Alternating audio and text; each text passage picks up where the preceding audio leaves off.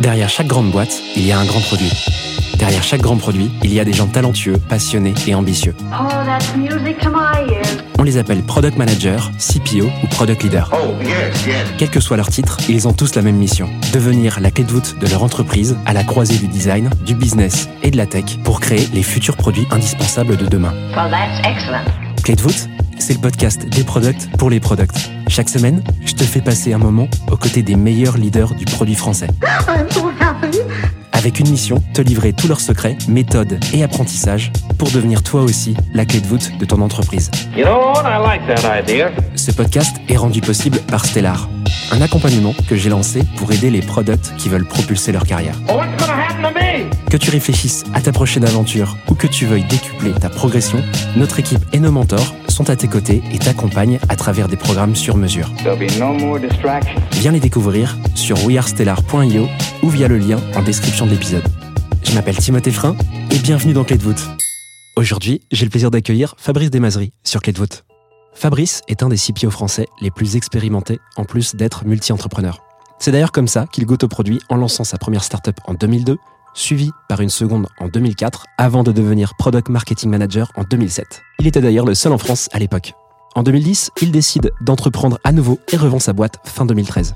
Après 8 ans de marathon entrepreneurial, Fabrice devient product manager de SideTrade et participe activement à l'essor de l'écosystème product français en co-créant le premier meetup Product and Paris et la Product Conf.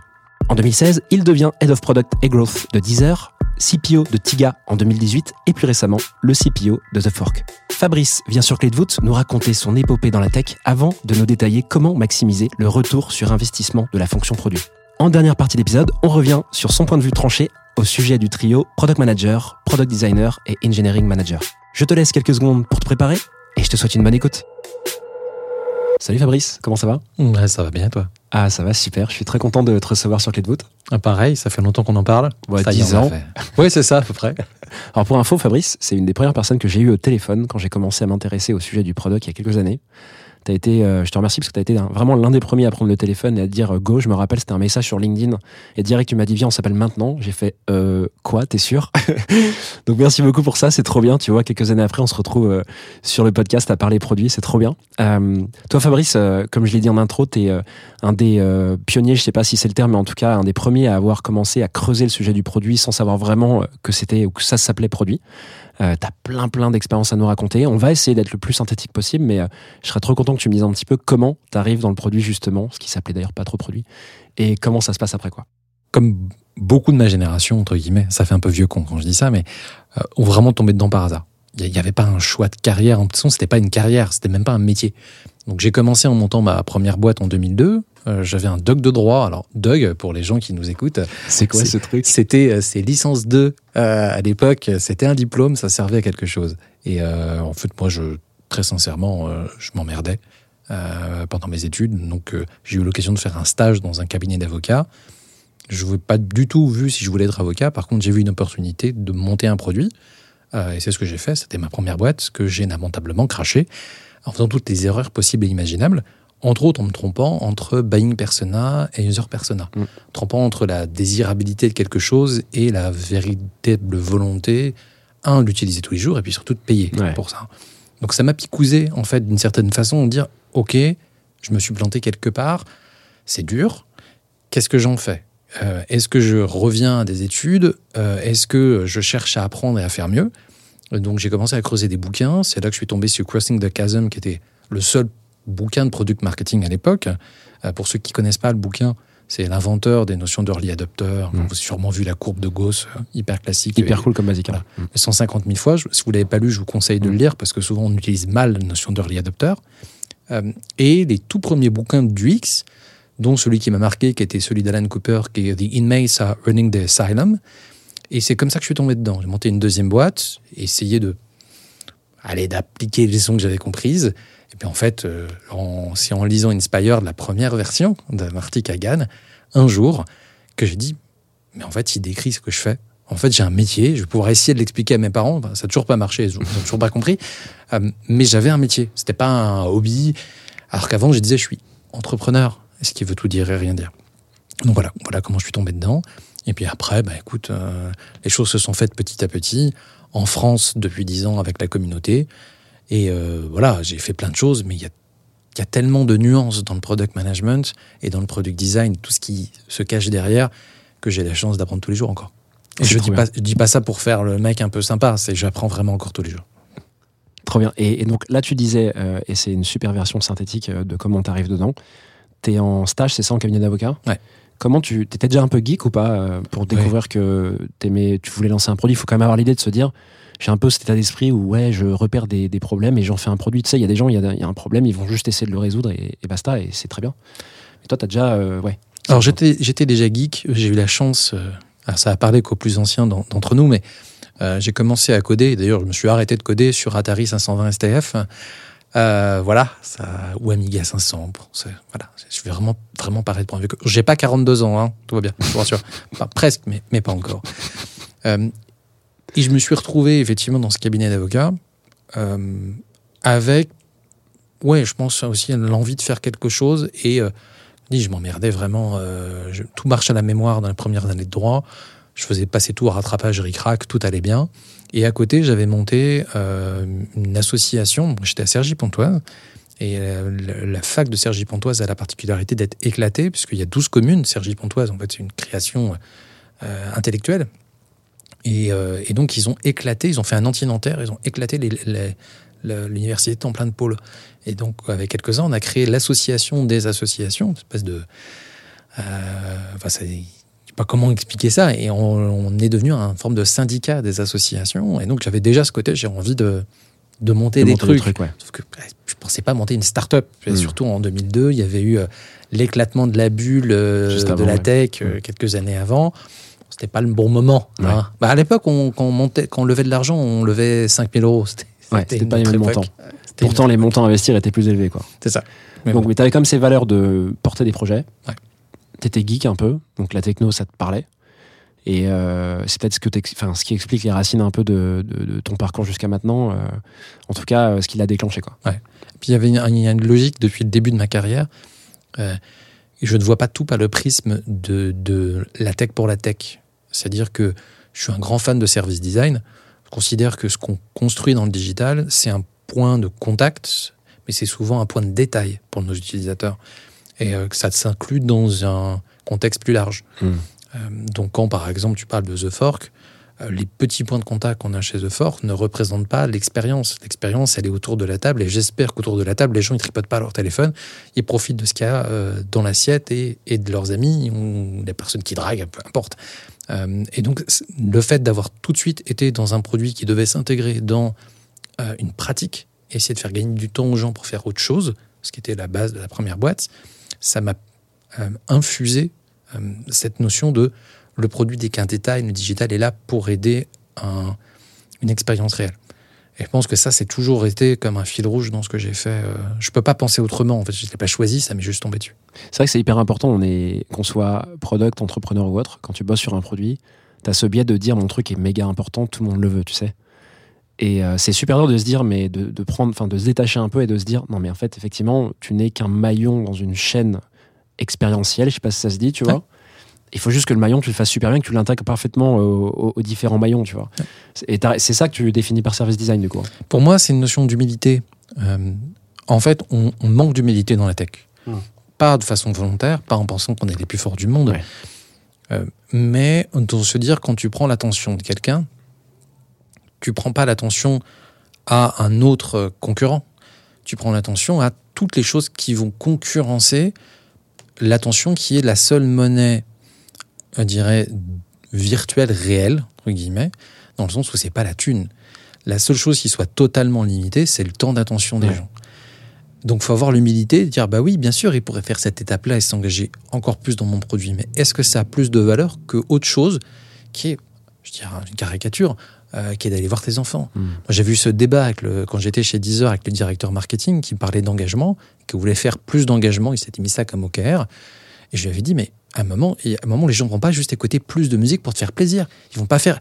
Désolé pour, pour l'image, euh, j'espère que vous n'êtes pas en train de manger, mais je lui avais dit, ils vont pas écouter la musique pendant qu'ils font caca.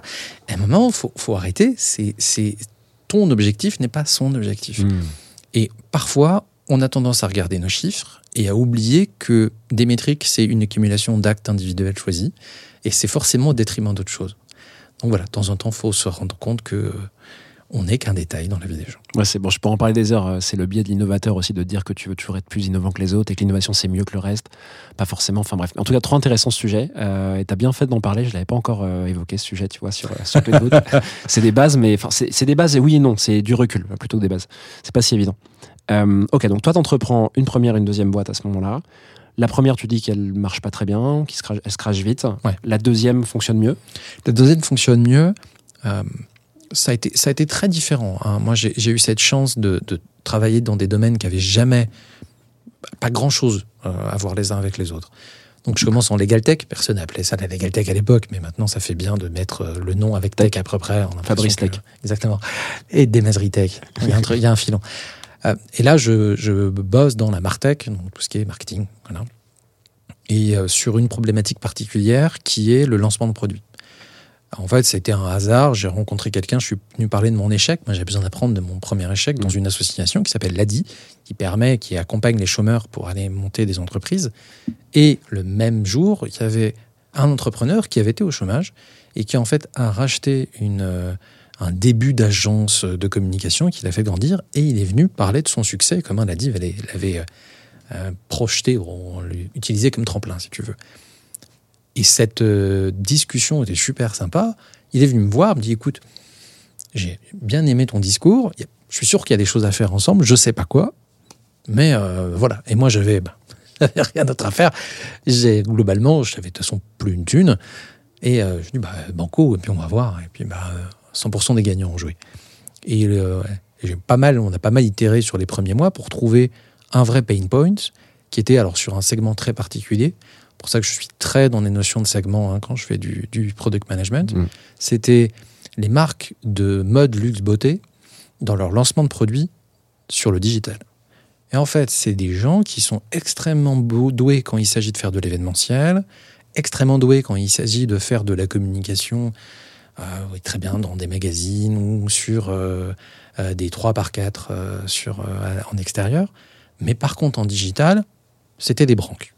Voilà. Et la plupart des agences de com, le digital, il avait rajouté comme un espèce de canal en plus, sans aucune compréhension de ses particularités.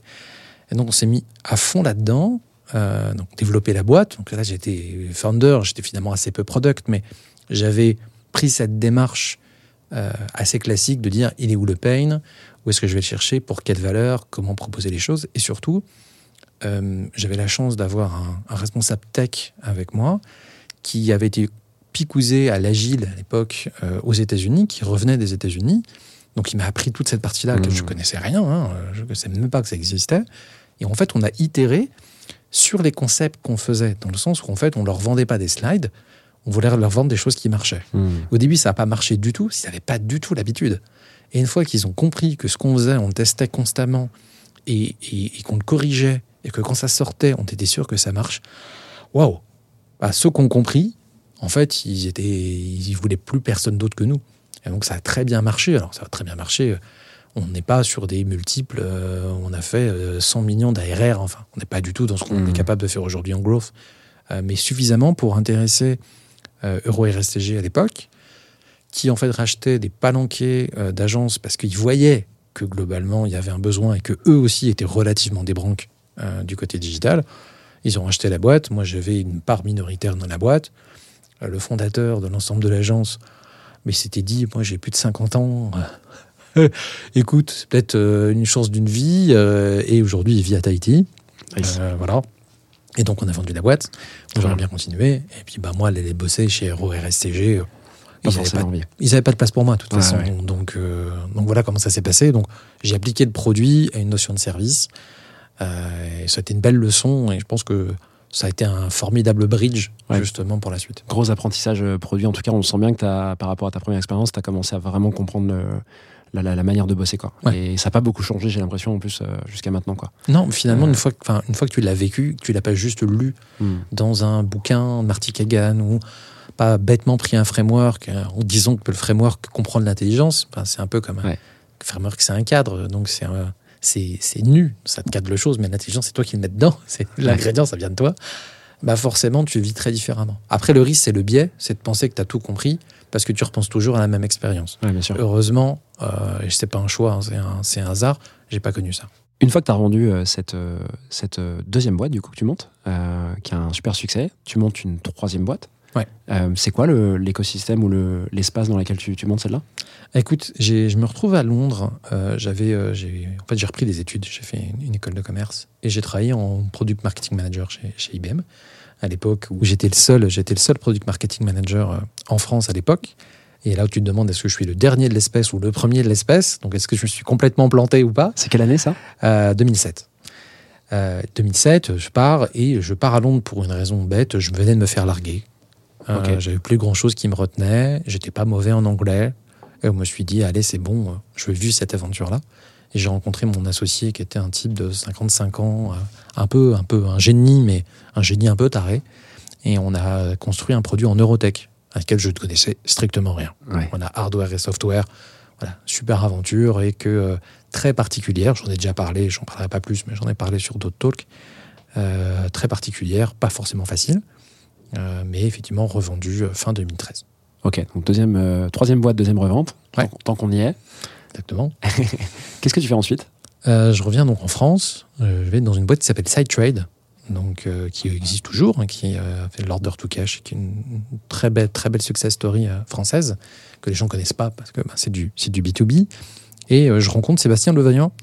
Sébastien Levaillant, euh, qui euh, aujourd'hui est VP Product de PayFit, parce que tout le monde le, le connaît, qui, euh, une espèce de crush professionnel. À l'époque, des postes de product manager, il n'y en a quasiment aucun. Et donc, euh, lui, il vient de ce monde-là et il dit écoute, euh, faisons les choses tous les deux. Et entre autres, ils avaient monté ce Product Tank à Paris. Il m'a proposé de rejoindre l'organisation de ce premier meet-up. C'est un événement Voilà. en fait, un Product Tank, qui est une filiale un- de. de Mind the Product. Ouais, C'est, Et euh, ensuite, ce qui a donné finalement, c'est le Big Bang de la communauté, entre guillemets, parce qu'ensuite, ça a donné les LPCX, la Product Conf, euh, aujourd'hui French Produit, French IPO et, et tout ça. Tout ça est né de ce moment-là, de ces quelques personnes euh, qui ont lancé des choses et qui sont, évidemment, c'est pas, c'est pas les événements qu'ont fait la communauté, euh, mais c'est un reflet de, de la communauté. Et donc, euh, SiteRate pendant deux ans, je rentre chez Deezer sur cette partie growth, finalement, très engagement. En fait, c'est là où j'ai compris que ma vraie passion, c'était la partie organisationnelle hein, du produit et la partie engagement utilisateur. Et en fait, c'est devenu ma spécialité parce que motivation utilisateur, comment justement tu t'intègres réellement dans la vie des gens, qu'est-ce que tu peux leur apporter en plus, comment tu le mesures, comment tu le construis, comment tu joues avec les leviers de Mhm. motivation spécifiques des gens et comment ça peut évoluer dans le cycle de vie de ton utilisateur. Euh, voilà, moi je trouve ça toujours aussi passionnant et je continue à creuser ces sujets-là. Et donc ça pendant euh, deux ans chez Deezer. Le fait que tu aies pris aussi une partie growth chez Deezer, est-ce que ça vient du fait que tu as été PMM auparavant ou rien à voir C'est juste l'opportunité qu'il y avait, tu es venu plutôt pour du produit et on t'a aussi rattaché à la partie growth? En fait, je me suis retrouvé sur la partie euh, qui n'est pas la partie feature musicale. Il y avait ce, ce périmètre engagement. Pour la petite histoire, j'ai rencontré euh, euh, Aurélien Hérault, qui est euh, tout premier salarié de Deezer, qui euh, je voulais rencontrer pour le faire parler à LPC, pas du tout pour un job. Et par hasard, en discutant, il avait ce périmètre-là, il n'imaginait pas du tout quelqu'un de ma seniorité, mais s'est dit, je pense qu'il y a- quelque chose à faire, il y a un pari à faire. Donc, on a totalement réorganisé cette partie-là. Et au sein de cette équipe qui, que j'ai construite autour des notions de funnel, avec le freemium à côté, hein, parce qu'il y a forcément le freemium particulier, le fait d'avoir créé une équipe au sein de cette tribe, qui était une équipe de growth, à faire de l'expérimentation haute fréquence, et qui allait piocher des compétences dans les équipes de la tribe. Et euh, c'est vrai que ça n'existait pas du tout en France à l'époque. Ça existe aujourd'hui de plus en plus. Et c'était embed au niveau du produit. Mais, Ouais. euh, avec du marketing. Enfin, c'était euh, c'était assez passionnant à faire. Hyper mature. quelle année du coup ça, Deezer 2016-2018. Ouais. Ouais, effectivement. Je sais pas s'il y avait beaucoup d'équipes qui le voyaient comme ça à l'époque, qui s'organisaient euh, de la sorte à l'époque. Trop cool. Et puis en France, il n'y en a toujours pas beaucoup, mais Ouais. je pense que c'est aussi une question de taille. Ouais. Alors qu'aux États-Unis, tu peux faire Reforge, forcément, ils vont te dire des équipes grosses. Oui, mais au sein d'équipes où tu as des dizaines d'équipes produits, ça a plus de logique. Quand tu sûr. trois ou quatre équipes, tu vas pas prendre une équipe dédiée growth. Bien sûr. Bah, faut arrêter les conneries. Quoi. Mm. C'est clair. Donc tu fais, tu m'as dit deux ans chez Deezer? Ouais. Deux ans. Suite à ça, Suite, suite à ça, Tiga. Euh, je connaissais euh, bien Tiga, puisque Tiga euh, s'est créé en, en- entre 2013 et 2014, Ouais. euh, dans la conception, la maturation du, du concept, avec Hugo Gessman et Alexandre Mantese. Et en fait, on s'est rencontrés via Sébastien Levaillant. On s'est bien entendu. Il- Hugo, que tout le monde connaît, je pense, Hugo Gessman, a rejoint l'organisation de Product Tank. Donc, on s'est connus comme ça. Et pendant assez longtemps, on s'est tourné autour. On avait rigolé en disant que j'étais le recrutement le plus long de l'histoire de Tiga. Euh, il y avait une envie en 2018, ça faisait 16 ans que je bossais, mine de rien, de dire Ok, moi j'ai envie de transmettre. Je vois qu'il y a trop, il n'y a pas assez de formations qui existent. Il n'y a pas assez de transferts. Il n'y avait pas du tout les gens comme toi hein, à l'époque. hein, ça Mhm. ça n'existait pas. Et moi j'étais très frustré de voir des gens qui prenaient trois bouquins en disant mais c'est cool ces bouquins-là, mais il faut, faut les appliquer différemment, il faut prendre du recul. Et les gens font plein de raccourcis à la con. Euh, le, le raccourci que je hais le, le plus, c'est la notion de MVP pour des V1 ou des POC Mm. ou n'importe quoi. Enfin, c'est un process, c'est pas un produit MVP. Et la réalité, c'est qu'en fait, Hugo m'a offert ça. Il m'a dit globalement, qu'est-ce que tu as envie de faire? Il y a peu de choses près, on a fait une job desk. Voilà, ça s'est presque, ça s'est fait comme ça. euh, à deux quoi. voilà, et, et- et c'était super. Et moi, ça me permettait de continuer à évangéliser le produit. Alors, j'évangélisais Tiga dans le, euh, dans le package, euh, mais c'était d'abord d'évangéliser sur le Mm. produit euh, en France. Donc, c'était absolument passionnant. Et en plus, en gros, j'avais euh, une à deux réunions par semaine. Et euh, quand on connaît nos métiers, c'était aussi un argument qui était pas mal. Voilà. Après, c'est vrai que quand je t'entends, je me dis, tu as vécu un apprentissage du produit un peu par la force des choses, entreprenant, etc. Même si tu as eu des expériences de product après, je sais pas dans quelle mesure à l'époque vous étiez attaché à la théorie, etc. Mais tu l'as fait quand même un peu à la dure cet apprentissage. Parce qu'il n'y avait pas autant. Il y avait des bouquins et tout, mais même moi, beaucoup plus tard que toi, euh, c'est qu'il y a quelques années, euh, je découvrais le, gap culturel entre ce qui se faisait aux US et en France. Et donc, en fait, c'est hyper dur de l'appliquer parce que les orgas sont pas les mêmes. Toi, j'imagine, c'est super cool d'avoir une expérience. Tu peux te poser, commencer à formaliser, euh, standardiser tout ce que tu as appris. Et tu vois, un peu comme un, comme un, euh, un, un plancher entre deux, euh, entre deux marches d'escalier très grandes où tu te poses et tu te dis, OK, c'est comme ça que j'ai fait les choses, euh, c'est comme ça que je peux les transmettre et après, on verra après. quoi. Ouais, c'était du vois un peu comme ça. C'était du réintro engineering de Ouais. ce que j'avais mis en place. C'est hyper cool. Et, et pour le coup, enfin, je vais te dire un truc, ça fait un peu mec qui se croit. J'adore transmettre. Ah, tu t'y crois Ouais, mais en fait, j'adore transmettre pas parce que ça fait de moi un sachant, mais parce que le seul moyen de savoir que tu sais, c'est ta capacité de transmettre les choses. Pour moi, c'était un exercice. J'avais jamais fait de formation euh, avant de rentrer chez Tiga. J'avais jamais fait de conférence en tant que speaker. Donc, le fait de devoir transmettre, ça te force à mettre en mots, ça te force à trouver. C'est ce que j'ai fait pour cet épisode. En fait, ça m'a forcé à trouver les règles qui étaient implicites et à le formaliser et à me dire, oh, finalement, c'est ça le pattern. Ouais. Et c'est véritablement ça que ça apporte, ça répond à ce problème-là. Mm. Euh, et ça m'a aidé formidablement euh, à apprendre sur moi-même et sur ma pratique. Et donc, ce qu'on disait, c'est que quand tu atteins ce palier où tu as envie de tout format- formater, formaliser, etc., il y a un moment où tu veux euh, remettre euh, bah, de l'essence dans la voiture, quoi. Désolé, si, je sais que tu aimes bien l'écologie, en plus, j'aurais pas dû prendre cet exemple. C'est pas grave. La prise électrique dans la voiture. Et, euh, et où faut repartir, en fait, euh, bah, explorer, te challenger, avoir des difficultés pour trouver d'autres d'autres choses à. bon, déjà, renourrir ton cerveau sur de nouvelles problématiques, dans un milieu qui a un peu évolué, sans doute. Donc là, du coup, tu fais combien de temps chez Tiga? 4 ans. 4 ans. Presque 4 ans et demi. Ouais. Et donc, tu es parti il y a Un peu plus d'un an. Ouais. Et tu as rejoint du coup euh, la direction produit, tu as pris la direction produit de The Fork Ouais. plus euh, TripAdvisor.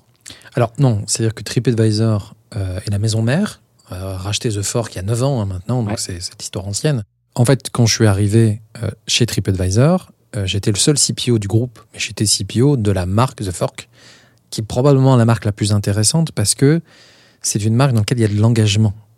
Alors que euh, euh, TripAdvisor.com, c'est du transactionnel. Et moi, le transactionnel ne m'intéresse pas, personnellement. Chac- chacun son truc, hein, je dis ça sans aucun jugement. Ouais, c'est personnel. Très très belle marque. hein. Mais moi, ce qui m'intéresse, c'est de créer de l'engagement, créer de la motivation, répondre à ça sur le long terme et voir les habitudes des gens changer avec le temps dans mon produit. C'est pour ça que je me suis éclaté sur 10 heures. Et c'est ce que je voulais apporter chez The Fork, qui était un peu trop transactionnel et qui avait un énorme potentiel dans le relationnel. Et c'est ça qui m'a fait kiffer. hein. C'est le playground, entre guillemets, Mm. c'est le terrain de jeu. TripAdvisor.com, ok, c'est une très belle marque, tout le monde la connaît, mais je trouve qu'il y a beaucoup moins de choses à faire. T'as moins le fit au niveau produit. Ouais. euh, D'accord, et perspective. Ok, hyper intéressant. Donc là, un an et demi, tu dis. Euh, The Fork aujourd'hui, ça ressemble à quoi euh, en termes d'orga, produit et tech? Peut-être si tu peux nous parler un peu de la façon dont est organisée la boîte, la taille de l'équipe, je sais pas, qu'on a Ouais. un peu une idée. Je trouve que c'est c'est une boîte, tu vois, moi que je connaissais pas trop avant de t'en parler. Euh, pourtant, euh, la taille est énorme. Euh, donc, trop cool que tu me dises un peu, ouais. En gros, c'est une boîte qui fait 1000 personnes, à Ouais. peu près dans 12 pays. Alors, 12 pays en présence Mhm. euh, commerciale, avec des bureaux euh, essentiellement en France, en Espagne et en Italie. Moi, j'ai des équipes qui sont éclatées, en fait, euh, un peu partout. Donc, il y a le headquarters historique de La Fourchette, qui était à Paris, mais il y a des bureaux à Nantes, à Madrid, à Barcelone, à Turin et à Milan.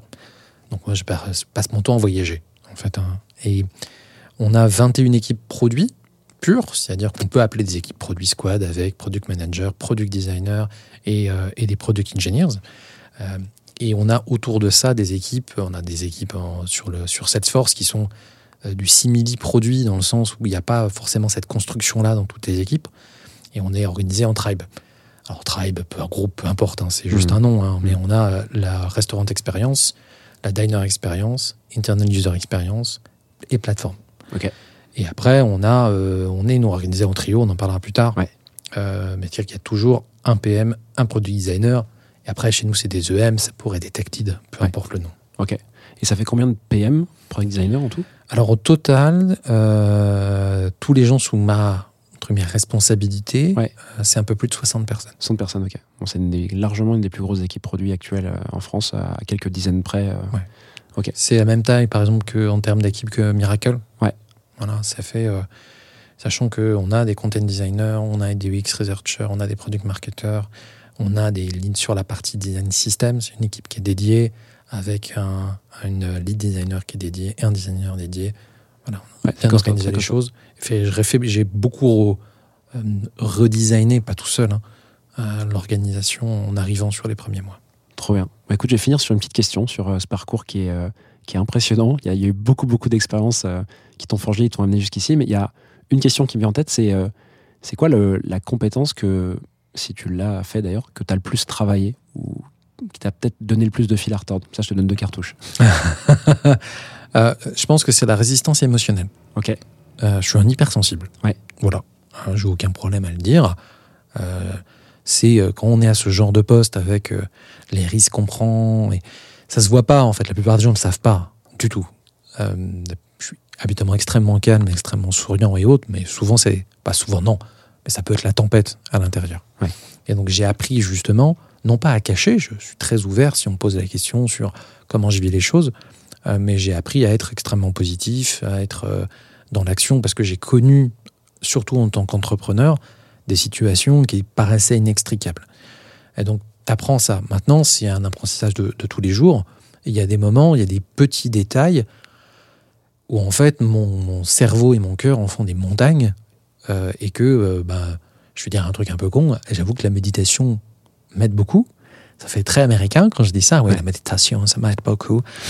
Mais, mais euh, j'y croyais pas un moment. C'est ma femme qui est psychologue qui m'a mis à ça. Et aujourd'hui, ça me fait beaucoup de bien. Ok. Voilà. Tu pratiques tous les jours? Je pratique tous les jours. ouais. Écoute, merci beaucoup de t'avoir confié, euh, t'être confié là-dessus. Je t'en prie. Hyper cool. Euh, je te propose qu'on passe à la deuxième partie de l'épisode. Est-ce que tu es prêt? Ouais. Allez, let's go. J'interromps l'échange 10 secondes pour te dire de ne pas oublier de noter Clé de voûte 5 étoiles sur Spotify, Apple Podcast ou la plateforme de ton choix. En faisant ça, tu m'aides à faire connaître le podcast au plus grand nombre. On reprend l'échange. Allez, c'est parti pour cette deuxième partie. Fabrice, de quoi tu veux nous parler? J'aimerais bien qu'on parle du ROI du produit. J'adore. Ça, c'est pile 2023, ça. C'est saut 2023. C'est clair. Comme disent certains.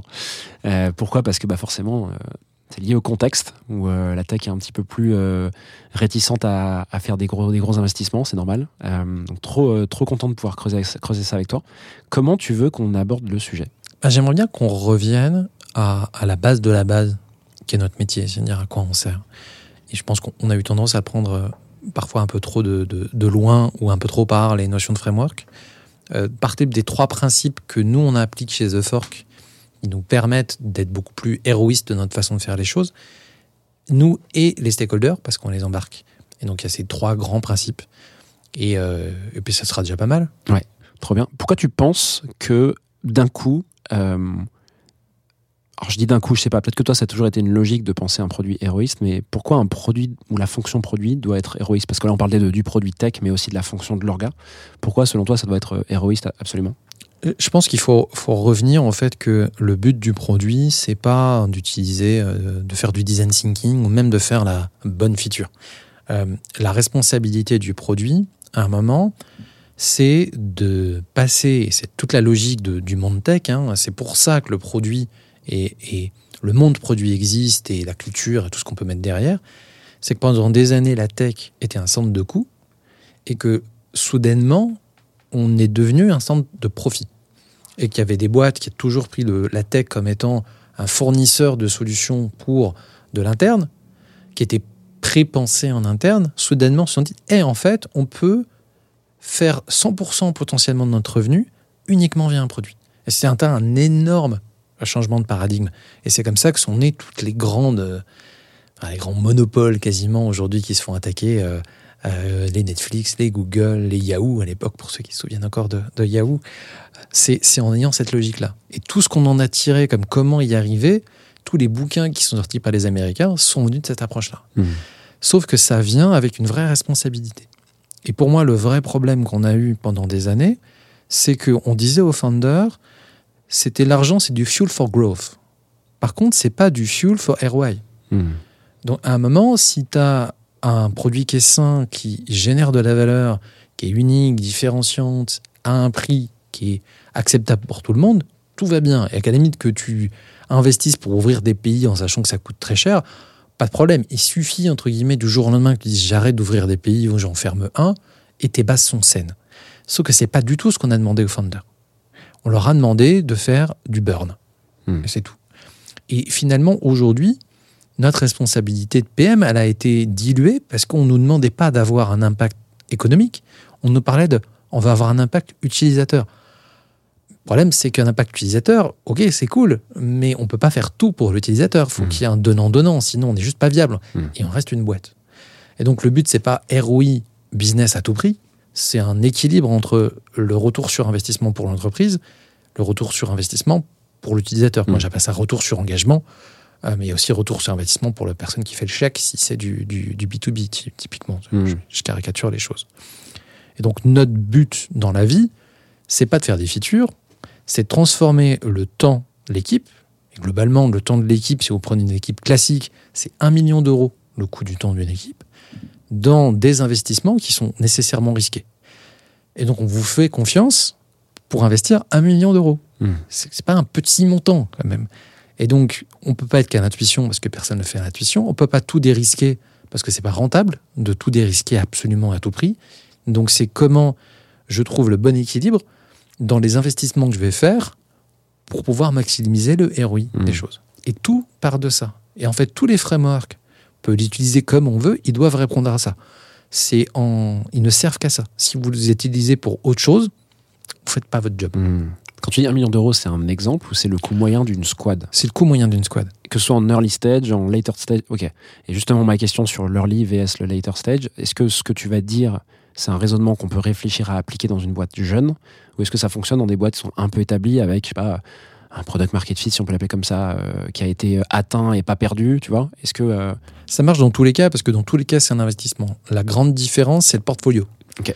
Dire que dans une entreprise d'une certaine taille, il y a, et on en parlera, c'est un des trois grands principes euh, qu'on suit chez The Fort, qui est le principe du portfolio, c'est que tu as forcément plus de bases saines, plus de bases solides sur lesquelles construire. Et la plus grande difficulté, c'est d'arriver justement à continuer à faire des bets quand tu es une grande entreprise des paris, et du de coup pas- voilà, c'est ça. Pardon, oui. Euh, comment vous dites en français Euh, C'est d'arriver à, à avoir une bonne répartition de ton argent et une bonne impression de profil. Parce qu'on sait très bien, je vais dire un truc qui est évident je- je- je- pour tout le monde, mais on n'a pas les mêmes profils pour ceux qui veulent, sont capables d'aller gérer des choses extrêmement risquées, pas juste parce qu'ils ont une full liberté. C'est faux, ils n'ont pas une full liberté, ils ont une full responsabilité. Ils ne peuvent pas faire du design thinking pendant huit mois. Voilà, ça, ça n'existe pas. Euh, et des gens qui sont plus des optimiseurs. En fait, euh, il y a des gens qui sont très très bons pour optimiser et des gens qui sont très très bons pour innover. Ça ne veut pas dire qu'on est forcément l'un ou l'autre, on peut évoluer dans notre vie, mais que bah, on mise sur les forces et pas sur les faiblesses des gens, a priori, qu'on fait du bon management euh, des gens. Et donc, c'est cette répartition dans le portfolio du risque qui est différente. Mais tu peux es obligé à un moment de borner ton investissement. C'est le premier principe, le principe du capping, on va y revenir. Euh, sinon, en gros, c'est tu, tu investis à fond perdu. Pour maximiser du coup le ROI de ta fonction produit, à nouveau, on parle des deux, produit plus orga, euh, tu as parlé de principes, lesquels tu veux développer euh, maintenant Majdan Je pense que le premier, alors il y, a- il y a vraiment trois grands principes. hein. Le premier principe, c'est ce principe d'investissement, cette position d'investisseur. Euh, le deuxième principe, je dirais principal, c'est ce principe de capping. Le fait que un investissement, ça peut pas être un investissement euh, one again beast to fly all in. Ça n'existe pas. Voilà. Ça peut exister quand on est en très très très early stage parce que on va se focaliser, mais on va pas se focaliser pendant neuf mois. Tu es obligé à un moment de dire si j'ai pas atteint telle chose, c'est mort. Et il faut que je pivote. Sinon, c'est juste pas sain et c'est comme ça qu'on s'enferme dans des choses qui n'ont aucune valeur. Et troisième principe, c'est le portfolio. Justement, en disant, mais je dois accepter que, surtout quand on est euh, manager de PM, encore, c'est pas encore plus important, où est-ce qu'on met la thune Hmm. Est-ce que je mets la thune que sur du low-hanging fruit, des choses qui ont. C'est un peu sur le livret A, ça va me rapporter peut-être pas beaucoup, mais je suis sûr que ça me rapporte. Ou est-ce que je mets sur de la, de la crypto? Je peux pas faire 100% livret A ou 100% crypto. Et selon les domaines, on va pas retrouver forcément les mêmes choses. Selon euh, le stage, on va pas trouver la même répartition non plus.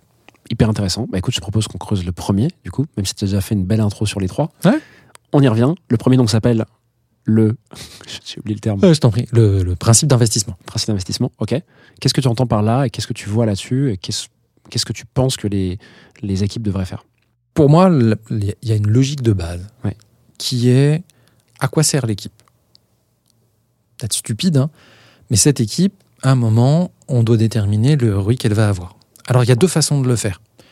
Soit tu as des équipes stables et tu te dis en début d'année, imaginons que tu fasses de- de- d'année en année, euh, si je crée une équipe, par exemple, euh, rétention, cette équipe rétention, son but, c'est de transformer le million d'euros qu'on lui donne en début d'année, donc c'est ce qu'on appelle, euh, c'est la, la top line, en une bottom line qui est un ROI, c'est un pourcentage de telle chose, et donc tu as une métrique produit et une métrique business. C'est une notion de euh, corrélation de causalité. Si j'ai tant de plus de rétention, c'est parce que j'ai réussi à faire bouger euh, tels éléments de mon produit, tel pourcentage de gens qui font telles actions. Euh, et je sais que tant de pourcents de rétention en plus sur cette cible-là, ça fait tant de GMV, tant de ARR, peu importe. Et donc, chaque équipe va construire un arbre de métriques. Donc, j'ai ma business, business KPI, mon product KPI, que moi je suis capable de toucher, et ensuite des métriques d'input euh, à définir. Et en fait, toutes mes initiatives vont être liées à ça. Mhm. Voilà. Et après, la deuxième façon de le faire, c'est de mélanger ça avec des objectifs. Pas juste dire tu fais tout ce que tu veux pour faire bouger la rétention, c'est que je vais fixer un objectif particulier, parce que j'ai plusieurs équipes, en disant je vais aller fixer un segment. En SMB plutôt grande entreprise, euh, France plutôt qu'Allemagne, j'en sais rien. Et dans ces cas-là, tu vas choisir dans ce que toi tu pourrais faire, tu vas venir colorer, ça te va faire un filtre supplémentaire pour choisir les opportunités d'investissement qui pourraient bouger spécifiquement la métrique dans ce sens-là. Et là, c'est un choix, c'est un choix d'entreprise et c'est un choix d'organisation. Ok. Comment tu mets en place ça euh, concrètement dans le quotidien de ton équipe? Est-ce que c'est des discussions qui sont uniquement faites par exemple euh, au COMEX? Ou est-ce que tu l'inclus dans des rituels, dans des, je sais pas, euh, des meetings euh, trimestriels, j'en sais rien? Alors, ça dépend comment tu gères les objectifs. Euh, nous, par exemple, chez The Fork, on a fait un choix qui est un choix drastique, qui de dire qu'on a une stratégie produit qui est de se concentrer sur ce qu'on appelle la first and second dining experience. En gros, on se focalise pas du tout sur les gens qui reviennent. Parce que ceux qui reviennent, ils reviennent et ils reviennent pendant longtemps chez nous. Notre vrai euh, point d'achoppement aujourd'hui, c'est comment je transforme quelqu'un. On n'est pas les seuls à avoir. hein. Euh, des gens qui comprennent la valeur de ce qu'on peut apporter et comment on développe plus de valeur pour ces gens-là. Donc déjà, ça te fait un premier filtre. Le deuxième filtre qu'on se fait, c'est euh, aujourd'hui, euh, quelle ambition on a pour augmenter, euh, par exemple, la LTV. On est de temps atteint. Ok, donc j'ai ma métrique d'impact et ma métrique de reach. Pour tous les, gens qui nous écoutent et qui utilisent extrêmement mal le RICE, ah, parce qu'il faut savoir que Intercom lui-même n'a jamais utilisé le RICE, parce qu'il est extrêmement euh, biaisé solution, si en fait c'est d'abord un premier filtre. C'est un premier filtre au niveau du problème. Mon problème qui correspond à ce reach et à cet impact-là sont ceux de fait que je vais garder potentiellement. C'est mes opportunités potentielles d'investissement. Tout le reste, C'est un problème potentiel, ça peut être très intelligent, poussé par n'importe qui dans la boîte, mais ça ne correspond pas aujourd'hui à ma thèse d'investissement, entre guillemets, à ma priorité. Et après, euh, on a donc nous, on a des OKR trimestriels euh, qui vont peut-être colorer légèrement ce qu'on va faire, mais j'ai dealé avec l'entreprise que nous, on ne pouvait pas avoir un impact extrêmement fort au trimestre. Donc on va euh, timer les choses si on a besoin de les timer, mais on essaie de se projeter sur un an. C'est pas parfait, ça veut pas dire qu'on n'a pas des choses qu'on va faire en réaction, parce que le but c'est on fait pas un plan sur un an. C'est qu'on se dit sur un an, voilà la métrique à la fin de l'année qui va justifier pourquoi cette équipe a été créée, et voilà comment on va mesurer qu'on est la bonne direction, mais c'est une destination. Le chemin va varier, et c'est certainement pas en top-down qu'on va définir le chemin. Mais ça permet de mesurer quand même si l'équipe a atteint en partie ou euh, en totalité son objectif Ouais. et de savoir si du coup, vis-à-vis des investissements que vous vouliez faire, euh, bah, c'est toujours bon de garder euh, cette équipe telle qu'elle en tout cas. quoi. Exactement. Ouais. Et après, ça ne veut pas dire qu'on va pas évoluer l'année d'après. Ouais, bien sûr. First and second année expérience, c'est à nous de définir à un moment, et même si c'est en cours d'année, ok, on a atteint suffisamment d'objectifs, maintenant on va s'attaquer, est-ce que c'est la troisième, la quatrième, est-ce que c'est un segment particulier tout au long Mm. du, du journée, et l'organisation va nécessairement évoluer. Tu navigues pas à vue quoi. Exactement. Mm. Donc on se donne une destination à atteindre et le chemin, c'est aux équipes de proposer le chemin, c'est la logique de la roadmap. Euh, c'est un GPS, c'est pas un, c'est pas un tunnel. Euh, mais il est tout à fait possible qu'on ait en fait, c'est un premier chapitre, c'est une première étape de notre, de notre voyage. Deuxième étape du voyage, ça peut être différent et il va falloir qu'on se configure différemment et on va probablement changer de scope des équipes. Ok. Passons du coup au deuxième principe, qui est le capping. Ouais. Comment tu vois et comment t'approches euh, cette notion? La notion de capping, c'est lié à, pour ceux qui connaissent euh, ShapeUp, à la notion d'appétit. En fait, on sait qu'on veut atteindre un objectif en termes de métrique, sur une cible en particulier, un segment particulier, voilà, peu importe. Sauf que tout n'a pas la même valeur.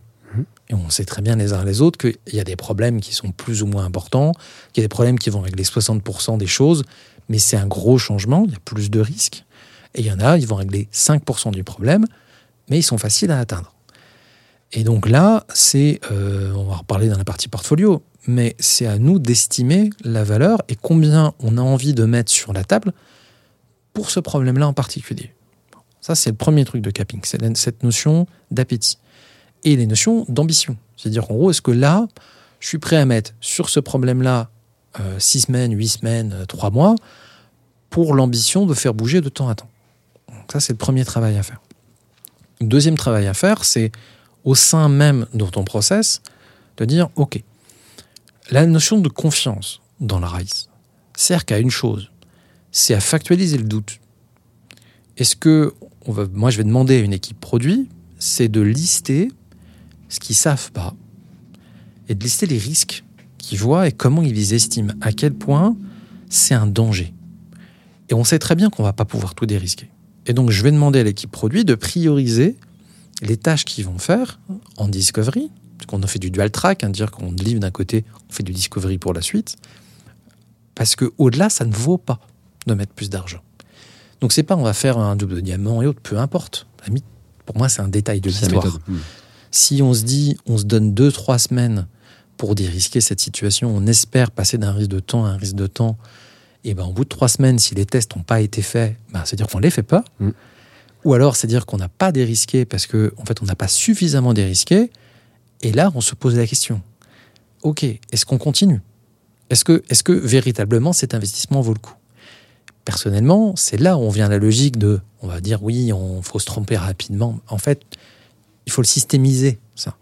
Mais ça peut être sur le problème ou sur la solution. Mais c'est comme un investissement. Tu ne peux pas atteindre 100% de dérisquage, 100% de garantie. Ça n'existe pas. Hmm. C'est à toi de te dire, OK, c'est pas grave. J'ai un risque qui est toujours à euh, 20, 30, 40%. Et ça, je vais l'appliquer comme un discount, en fait, un impact potentiel de mon opportunité. Je vais accepter qu'en fait, ça va être que 0,6 ou 0,7 fois l'impact que j'avais prévu. Mhm. Et est-ce que c'est toujours intéressant ces conditions-là? Si oui, alors je vais avancer sur euh, probablement davantage sur les notions de solution. Et derrière, si tu pars sur la notion de solution, ce qui va être intéressant, c'est de te dire, OK, même si c'est une grosse solution et si je pense que ça vaudrait le coup de bosser pendant trois mois, c'est de m'astreindre à me dire, au bout de six semaines, il faut que j'ai atteint tel signaux pour savoir que je vais dans la bonne direction. Ok. Et au sein de ces six semaines-là, d'avoir une logique d'itération. Je ne veux pas des cycles de six semaines. Si tu veux, le grand problème d'un shape-up, c'est des gens qui font du cycle en V de six semaines. Hmm. Quand je suis arrivé chez The Fork, ça ressemblait quand même beaucoup à un cycle en V. hein. Hmm. Et c'est pas grave, on l'a corrigé. Donc on se donne, nous, des blocs de six semaines. Et au sein de ces blocs de six semaines, on, peut, on doit itérer. Et il n'y a pas une itération qui doit prendre plus de deux semaines. Ça peut être moins, aucun problème, c'est pas du scrum. Mais on doit se dire, au bout de deux semaines, est-ce qu'en termes de trajectoire, on est bon ou pas? Le but, c'est pas d'astreindre les gens à faire des rituels. On ne demande pas d'avoir des rituels de scrum au bout de deux semaines. C'est au moins de dire, OK, est-ce que il n'y a pas un point où soit on se rend compte qu'il y a beaucoup plus de- d'opportunités derrière que ce qu'on estimait? Ça vaut peut-être le coup de réfléchir au coup d'après. Mhm. Est-ce que vaut un peu le coup d'aller plus loin là-dessus? Ou au contraire de se dire, c'est vachement moins intéressant qu'on se pensait. Qu'est-ce qu'on fait? Comment on prépare les sales, par exemple, en B2B, au fait que ça va pas avoir l'impact espéré Et ça, c'est hyper important. Et c'est aussi important parce que c'est compréhensible par les stakeholders. Les stakeholders, ils ne comprennent pas le capping. J'allais te demander, tous ces métriques que tu.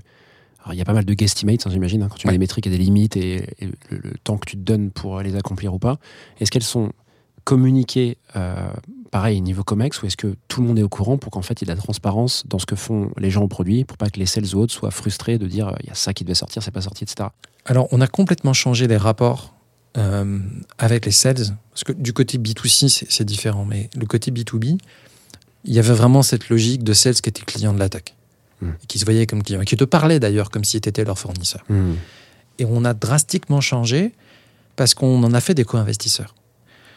On leur a dit, nous, on marche en cycle. Donc, en gros, on a six cycles par équipe. En gros, ça fait un million d'euros. Tu divises, pour nous, c'est un million deux. On a, on a fait pour faire que ça fasse 200 000 euros par cycle. On a trois équipes sur le sujet, par exemple, de competitiveness, qui sont les évolutions qui peuvent être des deal breakers. Donc, soit des gens qui vont churner, soit au contraire des gens qu'on va acquérir. On a autre chose sur des notions d'expérience pure. On a globalement 18 cycles, pas plus. Donc, il n'y a pas des petits Pakistanais cachés euh, au moins 1 de, du 70 rue Saint-Lazare qui codent gratuitement pour nous. Donc, en gros, on n'est pas dans un meeting de priorisation. On est dans un meeting de co-investissement. Co-investissement, ça veut dire qu'ils proposent des investissements qui nous pitchent, pas qu'à nous, mais aussi aux responsables des countries qui ne sont pas là pour défendre ce que font leurs pays. Ils sont là en tant que juges. Et on leur a demandé de fournir un certain nombre d'éléments. Donc en fait, c'était un accord euh, entre nous d'aller chercher de la data. euh, quand je suis en France, d'aller croiser avec l'Italie pour voir si c'est intéressant sur les autres marchés. Et ensuite, on définit une notion d'ambition. L'ambition, c'est à nous de le définir ensemble. Est-ce que c'est un nombre de ventes? Est-ce que c'est des signaux? Est-ce que c'est à nous de voir? Est-ce que c'est du business pur? Donc du MRR. Et on définit ensemble quelle est l'ambition qu'il y a derrière. Mais on bloque toujours un cycle. On dit on pense que ça pourrait être plus, mais déjà, on va voir au bout d'un cycle ce que ça peut donner et ce qu'on a envie de mettre. Donc on ne définit pas du tout, voilà ce qu'on va faire sur les trois prochains cycles. C'est vraiment une roadmap qui est ouverte parce qu'on a des idées de pistes, de choses qu'on pourrait faire, mais on les réestime tous les mois. On fait des, des- en fait un, un forum d'investissement, comme ça qu'on appelle ça, et on regarde les résultats réels et tous ensemble on redéfinit. Donc on a complètement changé cette logique-là et on demande en plus aux sales de nous aider, dire de dire ok si tu veux qu'on investisse nous dans ton dans ton idée, Ça demande quoi. Hmm. qu'est-ce que tu donnes en retour Euh, Accès à des customers, parce qu'on galérait à avoir accès à des customers. Euh, Qu'est-ce que tu vas nous aider pour le go-to-market, euh, pour tester du pitch et autres? Si en gros, tu n'es que demandeur et t'investis rien, Hmm. C'est hors tu de question. ouais. Hmm. c'est comme quand, t'es- quand tu montes une boîte. Si tu dis, bah, moi, je veux que tu mettes euh, 500 000 euros dans ma boîte, mais moi, j'ai pas mis une thune dans le capital, euh, bah non. Donc, Ouais. en gros, c'est vraiment un donnant-donnant. Il y a vraiment cette notion d'investissement euh, quand on parle. Ouais. C'est une notion de skin in the game. Hmm. En fait, si t'as pas de skin in the game, tu n'auras jamais la même application. Tu peux être de la meilleure volonté du monde. À partir du moment où tu n'as pas de skin in the game, tu es en relation client-fournisseur. Là, on a reçu un mail euh, euh, il y a deux jours de la directrice d'un d'un pays qui a dit oui d'accord je comprends euh, ok ça fait partie du game oh, j'espère que cette euh, peut-être cette initiative arrivera un jour à, à prioriser au prochain et je réessayerai Mais c'était pas oui, mais il me faut le truc et puis je t'ai menti pour dire qu'il y avait tel deal. Parce que s'ils nous mentent pour dire qu'il y a tel deal et le deal ne se fait pas, ils sont aussi responsables que nous. Hmm. Avant, ils pouvaient dire ouais, mais le produit, il a pas. Hmm. Donc on a complètement changé les- les règles et ça fait du bien. C'est trop bien, c'est trop intéressant la façon dont tu l'as, tu l'as mené euh, aussi vite en fait, parce que mine de rien, ça fait pas longtemps que tu es là-bas. Mm. Euh, hyper cool. Donc là, tu nous as parlé de, d'investissement, de capping. Il restait une dernière notion. Le euh, qui portfolio. est le portfolio. Je veux bien que tu nous en parles quelques minutes si tu peux. Ouais. Alors le portfolio, c'est comme n'importe quel euh, investisseur, hein, qu'on soit professionnel ou, particulier, vous avez une quantité d'épargne. Cette quantité d'épargne, vous pouvez pas mettre, je vais dire, je vais, je vais parler comme ma grand-mère, vous pouvez pas mettre tous vos œufs dans le même panier. On le sait. De l'autre côté, euh, selon les projets que vous avez, selon l'ambition, la dalle que vous avez, prenez pas du tout les mêmes notions de risque. Globalement, par exemple, nous, euh, on a deux moyens de le faire. Si je prends le côté B2B, j'en ai parlé rapidement, nos portfolios, on le fait d'abord par des notions de piliers. Est-ce qu'on est sur de l'expérience qui touche tout le monde? Est-ce qu'on est sur de la competitiveness Et après, notre troisième pilier qui est, qui est plus stratégique et qui n'intéressera pas grand monde. Sur le côté B2C, on le gère par rapport à deux grands types d'investissements. Premier type d'investissement, on parle de low hanging fruit ou d'enabler. C'est 20 à 25 du, du temps, on est autant sur des choses qui sont de la micro-optimisation, on sait qu'on va gagner, ou de l'enabler pour les autres équipes. Euh, le marketing qui a besoin, par exemple, de faire une migration sur Braze. Ben, à un moment, on comprend que sans nous, ils ne peuvent pas bien faire leur taf. Mhm. Et donc, on accepte que. Ça ne veut pas dire qu'on accepte tout, parce qu'il y a une concurrence sur 20-25% de ce qu'on fait, mais qu'ils doivent euh, justifier auprès des autres, qui eux aussi ont besoin de la même ressource, pourquoi on devrait faire passer ça en premier? Alors qu'avant, c'était quand est-ce que ça sort, pourquoi tu ne l'as pas fait, Mhm. pourquoi tu passes du temps à pas faire mon truc?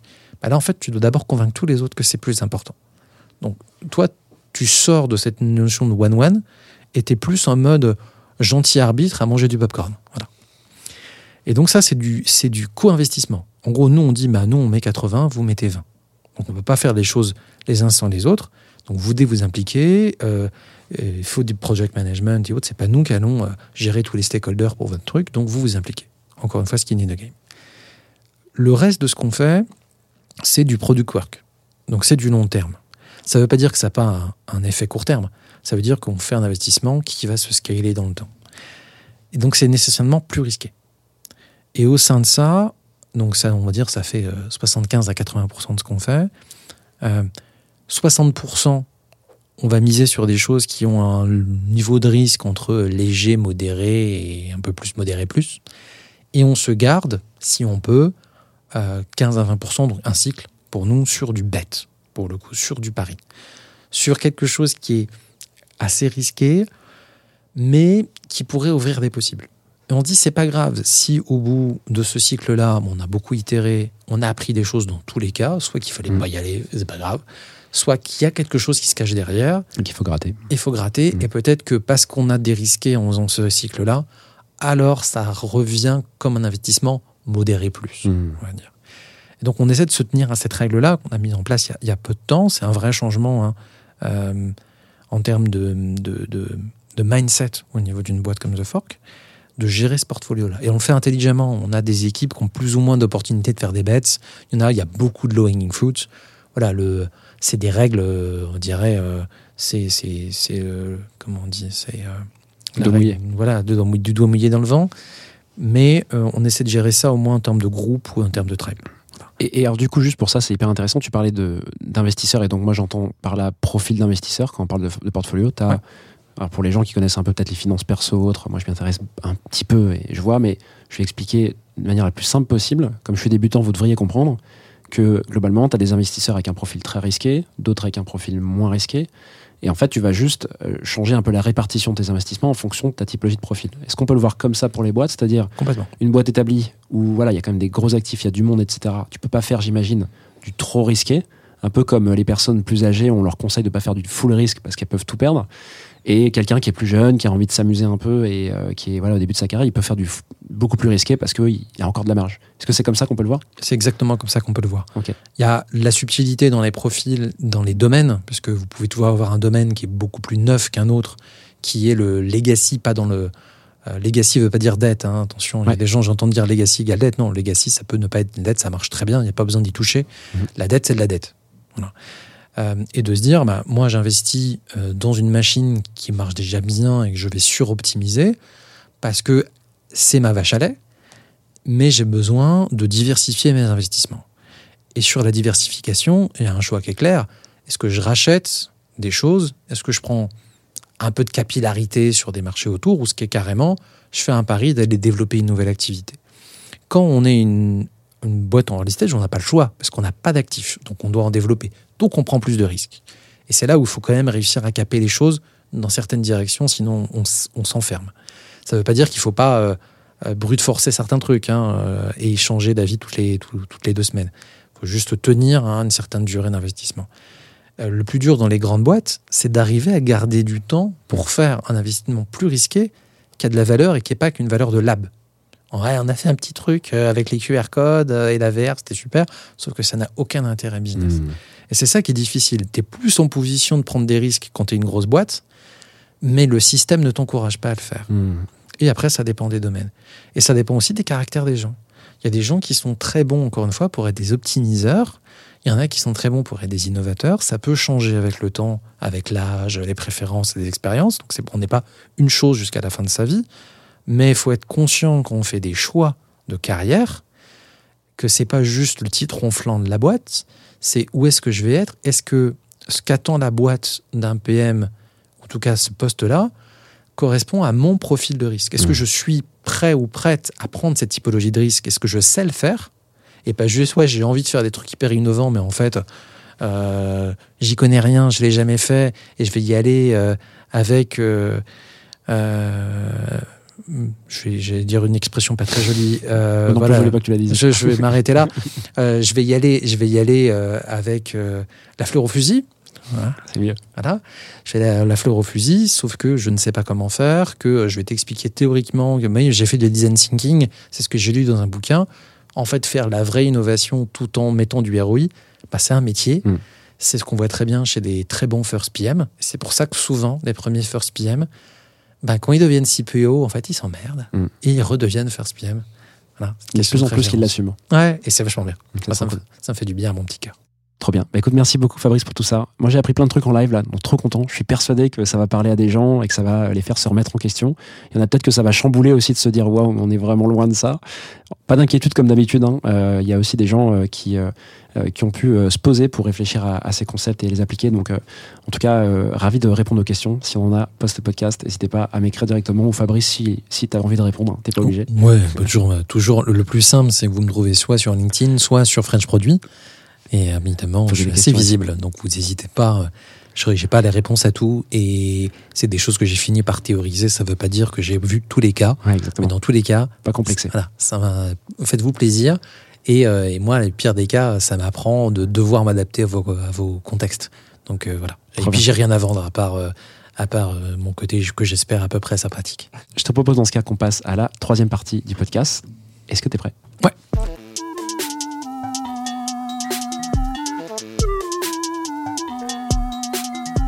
Allez, c'est parti pour cette dernière partie. Alors, presque dernière, parce qu'il y a des questions flash qu'on fera en toute fin. C'est parti pour cette troisième partie du podcast. Qu'est-ce que tu veux aborder comme sujet, Fabrice? Le trio, la force du trio. Le Exactement. fameux. Le fameux. Qu'est-ce que tu veux nous dire là-dessus? Est-ce qu'il y, a il y a une conviction profonde euh, que tu as envie de, de dérouler en particulier?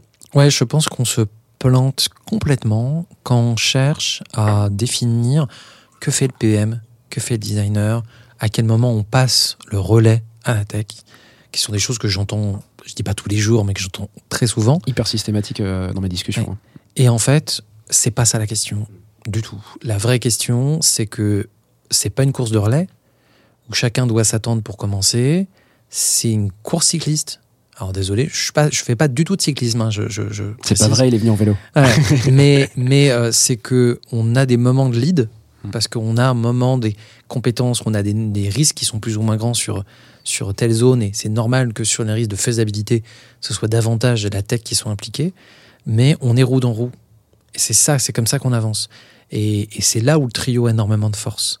Si on fait pas, en fait, on reproduit euh, exactement ce contre quoi on lutte, qu'on dit, on n'a pas PM et PO, on a un product manager.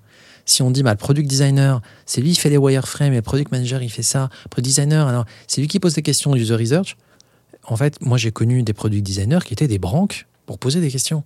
Par contre, qui étaient super forts pour faire des tests d'usabilité, qui étaient super forts pour construire un guide d'entretien. Ok, bah, à la limite, si c'est un développeur qui pose des questions et qui est capable de pas biaiser les choses, moi, à la limite, je m'en fiche. Hmm. Parce que ce qui m'intéresse, et c'est c'est très lié à la notion de ROI, c'est la bottom line. Hmm. Le chemin pour y arriver, d'une certaine façon, il m'intéresse pas. Tant qu'il n'est pas euh, non éthique et tout ce qu'on veut et il écrase pas les gens, moi, l'équipe se débrouille. Et pour moi, la base de l'équipe, c'est le trio. Ce que tu veux dire là-dedans, est-ce que ça veut dire que tu. Est-ce que par là, tu veux dire qu'en gros, les rôles, à la limite, peu importe, c'est juste qu'il faut mettre des noms quand tu recrutes sur des gens, mais que. Il faut que le, pour que le résultat soit là, peu importe la manière dont les, le trio euh, se décarcasse pour bosser ensemble, si euh, le dev prend un peu des responsabilités qui sont soi-disant sur la job desk, des responsabilités de PM, et que le PM prend des responsabilités qui sont soi-disant des responsabilités de product designer, peu importe, c'est ça? Exactement. C'est ça ton point. En fait, mon point, c'est que tout le monde connaît le diagramme de Venn euh, du product management. On dit qu'il faut faire un produit qui est euh, faisable, qui est viable qui est désirable. Hmm. Après, désirable, usable, enfin, il y a plein de... C'est le important. terme après. ouais. Et donc, on dit, ben, là, ça, la viabilité, c'est le product manager ou la product manager. Faisabilité, c'est la, c'est la partie tech. Et puis, la désirabilité, c'est la partie design. En fait, le vrai sujet de ce diagramme de Venn, c'est que le sweet spot, il est au milieu des trois. Et donc, selon euh, les organisations et selon les investissements, ou selon les domaines, les risques sont pas aussi forts d'un côté ou de l'autre. Donc, imaginez que vous êtes dans une équipe où il n'y a pas de risque de faisabilité, où la tech est super, où euh, c'est au cordeau. Forcément, si moi je suis product manager et que euh, j'attends le moment où je présente la solution pour intégrer les devs, en fait, je ne me sers pas de la capacité des devs de venir comprendre le problème, mais aussi de le challenger. Et dans ces entreprises-là, le risque, c'est de se retrouver en client-fournisseur. Donc moi, ce qui m'intéresse dans un trio, c'est de se dire, bah, peu importe en discovery, en delivery, delivery, c'est juste une façon de dérisquer. C'est juste habituellement la plus chère. Hmm. C'est- On ne sait jamais comment les gens vont réagir. Il faut arrêter de penser que le discovery est fini quand on se met au delivery. C'est pas vrai. C'est que c'est à eux d'assesser le niveau de risque. C'est ce que je disais dans la partie investissement. Est-ce que là, on pense qu'il y a un gros niveau de risque sur la faisabilité et l'architecture? Ok. Le lead là-dessus, c'est l'engineering manager ou le tech lead, peu importe comment on l'appelle. S'il y a des risques sur la viabilité, est-ce qu'on est capable de faire de l'argent avec ça, de le vendre? Est-ce que ça correspond aux priorités des sales aujourd'hui? Est-ce que le sales enable existe? Donc c'est très product marketing. Euh, c'est quoi le business model qu'on va faire? Euh, Est-ce que c'est un gros changement d'habitude pour les gens qui achètent notre produit, pas forcément que ceux qui l'utilisent? Ça, c'est plutôt le domaine du PM. Et quand on parle de désirabilité, on est davantage sur effectivement le domaine du design. Mais le domaine du design n'appartient pas au designer. Le domaine de la viabilité n'appartient pas au PM. Et le domaine de la faisabilité n'appartient pas au développeur. C'est qu'une question de lead. Donc si on a plus de risques sur la désirabilité, et qu'on le sait en tant que trio, ça ne veut pas dire que le dev, il se tourne les pouces. Hmm. Est-ce qu'il peut aider à ça? Est-ce qu'il peut aider à dérisquer? Est-ce que les développeurs peuvent s'impliquer dedans? Sur euh, la viabilité, c'est pareil. Donc à un moment, c'est juste comment on travaille en tant que trio pour prioriser les bons dérisquages avec le bon appétit. Mm. Et c'est facile à dire quand on dit ça. C'est confortable de dire moi mes tâches c'est ça, toi tes tâches c'est ça. Sauf quelque chose qui doit se redéfinir par rapport à ce qu'on a comme investissement et par rapport à nos capacités de faire, c'est-à-dire les compétences et le temps. Si euh, je suis designer, j'ai un designer, euh, j'ai pas un designer par équipe, on sait très bien que ça va faire un bottleneck.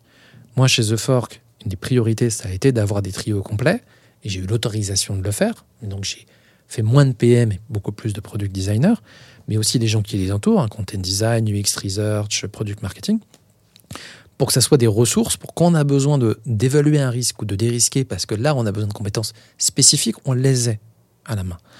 Maintenant, si j'ai un product designer pour deux équipes, ce product designer, il va bien falloir qu'il autonomise les product managers et les développeurs. Hmm. Il pourra pas tout faire. Et il se retrouve à faire que l'UI et à se plaindre de ne pas être impliqué dans les décisions parce qu'il n'a pas le temps ou elle n'a pas le temps, même, et même le temps cognitif. La charge cognitive est énorme. Et donc, forcément, le PM, il commence à faire des wireframes, sauf qu'il n'est pas compétent. Et donc, ça énerve le product designer. Et les développeurs, ils voient que c'est pas prêt. Mais toute ressemblance avec la réalité étant purement fortuite. Donc, cette logique de trio, c'est la logique même des notions d'unité militaire. Squad, on rappelait quand même escouade, c'est de les militaires. Donc, je suis pas en train de dire il faut aller faire la guerre. Mais une squad, c'est une escouade, c'est 8 personnes maximum. Les Donc, militaires, ils ont dérisqué ça depuis très longtemps. Ouais, ouais. Euh, Il y a cet esprit un peu de solidarité, de alors, fraternité, ça fait un peu masculin parce que c'est voilà, mais sororité. non mais c'est ce qu'on dit des militaires, tu sais, il y a cette espèce de truc, c'est mon frère, j'y vais avec mon frère. Je j'ai jamais été au service militaire, euh, disclaimer, mais c'est ce que j'entends, l'image que j'en ai. Là, on n'est pas en train de dire effectivement qu'il s'agit de, de faire pareil, mais par contre, tu as une solidarité des compétences euh, et des responsabilités de chacun qui devrait y avoir, plutôt que de se mettre en opposition en disant ça c'est mon job, ça c'est le tien, euh, fais bien le tien, je fais bien le mien. C'est ça que tu veux dire. Exactement. L'important, c'est le résultat. Mhm. C'est pragmatique. Donc, on peut faire des règles pour s'aider. Euh, on peut se dire qu'effectivement, euh, on a des grandes responsabilités, mais on a des responsabilités pas parce qu'on a un titre, Ouais. et parce qu'on a des compétences et on a le temps de les mettre à profit de l'équipe.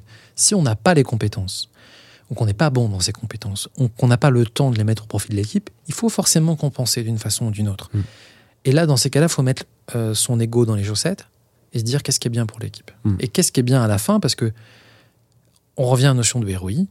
Si nous, on fait pas bien notre taf, d'assesser, de réassesser les risques, des différentes opportunités qu'il y a à faire, et qu'on suit tout le long, parce que la partie delivery, c'est un risque comme un autre. À un moment, le but, c'est pas d'avoir tout dérisqué avant de passer en delivery. C'est qu'il faut avoir suffisamment dérisqué par rapport à son ambition et son appétit. Si à un moment, il y a plus d'implication du product manager ou du designer pour aller euh, rassurer les développeurs sur le fait qu'on prend la bonne direction et qui permet justement d'avoir un bon ROI, ils font pas bien leur taf. Ils peuvent pas dire c'est la faute des devs. Mais les devs peuvent pas non plus dire ah le produit n'a pas bien fait son travail. Si, si à un moment la partie tech n'a pas de challenge, ne s'est pas impliquée dans le pourquoi, dans le comment, euh, n'a pas posé des questions, ne s'intéresse pas à cette partie-là, ils font pas bien leur taf non plus. C'est-à-dire que les décisions doivent être prises ensemble, Ouais. les constats doivent être faits ensemble, Ouais. et euh, dans ce cas, il n'y a plus de reproches puisque ça a été fait à chaque fois euh, Exactement. main dans la main. Quoi. Et les, les priorités d'investissement sont décidées au niveau du trio. Donc si on se donne trois semaines, par exemple, pour dérisquer la situation, Mm. on n'a pas un designer qui part pendant trois semaines en, en fenêtre à faire ses tests de son côté. Il faut que chacun des éléments du trio soit toujours au courant de pourquoi on fait ces tests-là, à quoi ça sert, parce que ces décisions qu'on prend ensemble, c'est une thune qu'on partage. Mm. On a la responsabilité. Donc on doit être capable de justifier ces décisions d'investissement à n'importe quel moment Mm. même si c'est un investissement design, entre guillemets, des risquages design, alors que je suis PM ou je suis engineering manager. Donc c'est particulier comme logique. Euh, mais ça amène une flexibilité qui est nécessaire pour être capable de faire les bons choix, de se remettre en cause, parce qu'on est tous les trois à penser et que l'erreur, ça serait une erreur des trois. Mm. La seule règle à la fin, c'est que si on n'arrive pas à se mettre d'accord, la personne qui porte la responsabilité de trancher, c'est le, Le ou la trio. product manager Ah, product manager. au sein du trio. Mm. Mais ça ne veut pas dire qu'il y a plus de pouvoir. Ça veut dire que s'il y a besoin de trancher, c'est le seul moment où je trouve que l'expression de mini CEO du produit, J'aime pas. Et là, c'est qu'à un moment, il faut quelqu'un qui soit capable de trancher. Et si vraiment c'est impossible de trancher, c'est pour ça qu'il y a une hiérarchie, pas beaucoup ce mot-là, mais en tout cas des gens qui ont plus de recul pour aider à prendre des décisions. Mm. Le vrai rôle du manager, du head of, du CPO, c'est d'aider à prendre ces décisions, d'aider à avoir le recul pour trancher dans certains cas, pour faire prendre des deux directions, parce que c'est pas facile de prendre du recul sur son propre périmètre, qu'on soit Mhm. product designer, product manager ou engineering manager. C'est de questionner, de challenger dans le bon sens. Parce qu'on est en fait on est gestionnaire de portfolio nous aussi. Mm. Simplement, bah, on a X équipes. Donc, euh, c'est comme dans une, chez un VC, euh, on a une hiérarchie, entre guillemets, qui ont plus ou moins de responsabilités en termes d'argent, parce que c'est le cumul. Voilà. Bah, moi, j'ai 21 équipes, ça veut dire que j'ai plus de 21 millions d'euros à investir. Si je me plante, et que j'ai pas- pas bien fait mon taf, je vais pas aller reprocher ça aux équipes. C'est sûr. Trop bien. Bah, écoute, merci beaucoup Fabrice. Je t'en prie. C'était trop cool de, de creuser ce sujet avec toi. J'avais envie de te poser plein de questions, mais je vois que le temps tourne. Il va falloir qu'on passe à la dernière partie qui s'appelle les questions flash. Ouais. Je te répète le principe, en tout cas pour ceux qui connaissent pas, ou celles qui connaîtraient pas ce principe, ce principe, cette dernière partie. Je vais te poser quatre questions auxquelles il va falloir que tu me répondes le plus rapidement possible. Ok. T'es prêt Ouais. Quel est ton produit préféré? Le livre. Euh, Je trouve que le livre, c'est génial parce qu'avec les mêmes lignes de code, euh, on vit des expériences totalement différentes. Je trouve ça génial un livre. C'est peut-être un peu bateau et le livre papier encore mieux.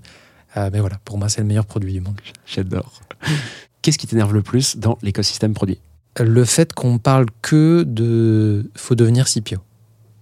Et justement, ça me fait plaisir de voir des gens qui se rendent compte que contributeur individuel, ça a de la valeur. Mais je trouve des entreprises qui se rendent compte que ça a de la valeur et qui arrêtent de sous-payer les contributeurs individuels. Ça, il en faudrait beaucoup plus. hein. On est bien d'accord. Ça va venir. Ouais, oui. Quel conseil donnerais-tu à un PM pour progresser? Donc c'est de douter avec méthode. Euh, L'idée, c'est que vous ne pouvez pas savoir. Donc faites gaffe à tous les frameworks qui vous donnent l'impression de savoir. Douter avec méthode, ça veut dire que vous savez pas et c'est pas grave. Simplement, vous avez les techniques pour vous dire, bah, je mon risque à tel niveau, j'ai un certain nombre de tests que je suis capable de faire, et c'est ça qu'on est capable d'apporter en, en fait en product manager. Le product sense, il n'est pas, il faut aller là. Le vrai product sense, il, je vois tel risque, j'ai l'impression qu'il a cette importance-là. Et plus on mature, et plus on est capable d'assesser nos risques, et derrière, de mettre les bonnes expérimentations. Et encore une fois, le delivery n'est qu'une expérimentation parmi d'autres qui va donner d'autres types de réponses que du test d'usabilité. Simplement, il est souvent un peu plus cher. Faut l'utiliser avec parcimonie. Et pour finir, quelle est ta question favorite à poser en entretien? Ben, c'est une question que je posais déjà pour les gens qui ont fait la formation Lead Product chez Tiga. Quelle est la pire décision produit que tu aies prise? C'est pour ça. Ça te donne quoi comme réponse? Alors c'est drôle, c'est que tu vois tout de suite la différence entre les gens qui étaient maîtres de décision, et donc c'est un vrai échec, ou des gens qui ont assumé la décision des autres, et qui ont dit « Oh, j'aurais dû remettre en cause Ben, Ça veut dire qu'en fait, tu n'es pas assez senior, ou qu'on ne te reconnaît pas assez senior pour te donner des vraies responsabilités de product. Donc en gros, tu n'investis pas, on t'a dit comment investir, et on te demande juste de faire du delivery. Et, euh, j'adore. Et c'est souvent là où on voit la seniorité des gens. Et junior, ça ne veut pas dire que euh, c'est mal ce que vous répondez. Hein, c'est juste une façon de voir quelle est la maturité produit. Et, et moi, ça me permet de savoir comment vous allez apprendre. Et est-ce que moi, je peux vous apprendre des choses aussi. Trop bien. Merci beaucoup, Fabrice, Ah, merci d'être venu sur euh, ce podcast. C'est super cool de le faire après des années, comme on le disait en intro. J'espère vraiment qu'on aura l'occasion d'échanger à nouveau et de creuser des sujets comme ça qui sont pas simples à mettre sur le papier, mais en tout cas, vraiment ravi de, de pouvoir le faire avec toi. Et puis écoute, euh, bah, je te souhaite une belle fin de journée. Merci. Toi aussi. Salut, bye bye. Ciao. Voilà, j'espère que cet épisode t'a plu. I have everything here. Si c'est le cas, tu peux me soutenir de deux façons. Laisser 5 étoiles sur Apple Podcast ou Spotify et un petit commentaire, ou partager cet épisode à une personne de ton entourage. Oh, yes, yes. Je te remercie vraiment pour tes retours. C'est grâce à toi que j'améliore Clé de voûte pour le rendre utile à ton quotidien. Darling, this trip's an inspiration. N'oublie pas, si tu réfléchis à ta prochaine aventure ou à décupler ta progression, nous avons l'accompagnement qu'il te faut sur wearestellar.io. Well, that's excellent. Je te donne rendez-vous la semaine prochaine pour un tout nouvel épisode riche en contenu actionnable. À très vite happy.